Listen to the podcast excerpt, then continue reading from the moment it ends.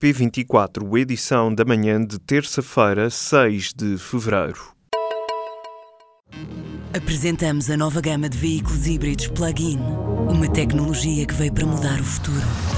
BMW iPerformance. Os partidos uniram-se num raro consenso para reverem as licenças que permitem às empresas da indústria da celulose poluírem o Tejo. Em cima da mesa estão várias propostas, como a redução do valor das autorizações das emissões de descarga e o aumento da fiscalização. Nestes pontos, todos os partidos estão em sintonia. As medidas surgem na sequência do que se verificou nas últimas semanas, com o Rio Tejo a apresentar um intenso manto de espuma no açude de Abrantes Abrantes. Nesta segunda-feira, o Ministério do Ambiente decidiu prolongar por mais 30 dias as restrições ao despejo diário da empresa Celtejo no rio ao largo de Vila Velha de Rodão.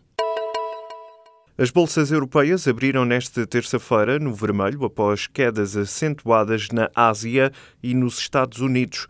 A Praça Lisboeta abriu a sessão a perder 2,89%.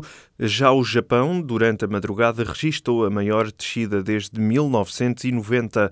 Em Londres, a bolsa abriu também no vermelho, a perder 3,5%, em linha, de resto, com as perdas registadas na Alemanha, França, Itália e Espanha. Na origem deste movimento bolsista estão as subidas nas taxas de juro das obrigações norte-americanas depois de terem sido divulgados dados que apontam para uma subida acentuada nos salários nos Estados Unidos. De acordo com a Reuters, a descida acontece a um ritmo como não se via desde 2009. A ADSE quer celebrar acordos com os hospitais e clínicas privadas nas áreas da ortopedia, oftalmologia e da oncologia. O objetivo é garantir um atendimento prioritário e com menores encargos para os beneficiários.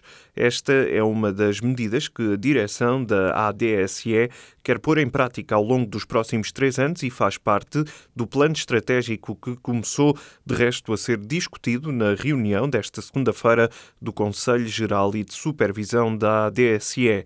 Outra das medidas que serão discutidas em breve passa pelo alargamento do universo dos beneficiários. O assunto continua em aberto e os responsáveis da ADSE aguardam um novo parecer do Conselho para, em função disso, tomar uma decisão. O governo quer mais medicamentos produzidos pelo Laboratório Militar. Os Ministérios da Saúde e da Defesa já estão a trabalhar em conjunto para fornecer o Serviço Nacional de Saúde. O investimento deverá rondar os 16 milhões de euros. Ao que o público apurou, o Executivo já aprovou um novo despacho para o Infarmed e o Laboratório Militar fazerem um levantamento da legislação que é preciso mudar. A Inspeção-Geral de Educação e Ciência está a investigar a promoção de viagens de finalistas. Em causa estão várias ações de promoção em contexto escolar, o que por lei é proibido. A notícia é avançada nesta terça-feira pelo Jornal de Notícias. Os inspectores já interrogaram presidentes de associações de estudantes e diretores de escolas sobre a forma como são promovidas, negociadas e preparadas as viagens de finalistas previstas para as férias férias da Páscoa em abril. As denúncias comunicadas à Inspeção Geral de Educação e Ciência relatam que as escolas cedem instalações e promovem reuniões entre empresas e pais. Vai ser lançado nesta terça-feira nos Estados Unidos um dos foguetões mais potentes de sempre, o Falcon Heavy. O foguetão vai levar a bordo nada mais nada menos que um Tesla Roadster. De acordo com o plano original de Elon Musk, o Falcon Heavy devia ter feito o voo inaugural em 2013, porém alguns incidentes e acidentes adiaram este momento. Este lançamento deverá ocorrer entre as seis e meia e as nove da noite no Centro Espacial Kennedy. Um estudo realizado pela entidade reguladora para a comunicação social conclui que os pais preferem que os filhos vejam televisão em detrimento da internet. O inquérito realizado pela entidade que regula os bens de comunicação juntou 650 agregados familiares com crianças entre os 13 e os 8 anos. Mais de metade dos inquiridos considera que têm tempo de descanso quando uma criança está a ver televisão. A continuidade de Bruno de Carvalho à frente do Sporting decide-se dentro de 15 dias. O presidente leonino agendou uma nova Assembleia Geral para 17 de fevereiro, onde irá discutir a alteração aos estatutos do clube e o novo regulamento disciplinar.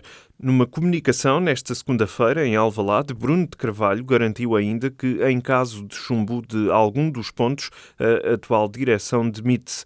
O presidente do Sporting acusou um grupo de sócios de perturbar o trabalho da atual direção. O ex-diretor do Museu da Presidência foi transferido para a Direção Regional de Cultura do Centro. Diogo Gaspar é suspeito de desvio de bens no museu instalado no Palácio de Belém. Agora vai trabalhar em Coimbra em três projetos ligados ao património. O pedido foi feito pelo próprio, sendo que a duração é de um ano. A informação avançada no Expresso no sábado foi agora confirmada ao público pela Diretora Regional de Cultura. Celeste Amaro esclareceu no entanto, que Diogo Gaspar continua a pertencer aos quadros do Museu da Presidência. O Primeiro-Ministro inaugura nesta terça-feira, em Madrid, uma exposição sobre Fernando Pessoa e a vanguarda de artistas portugueses do início do século XX. A obra vai ser apresentada ao público no Museu Rainha Sofia, na capital espanhola.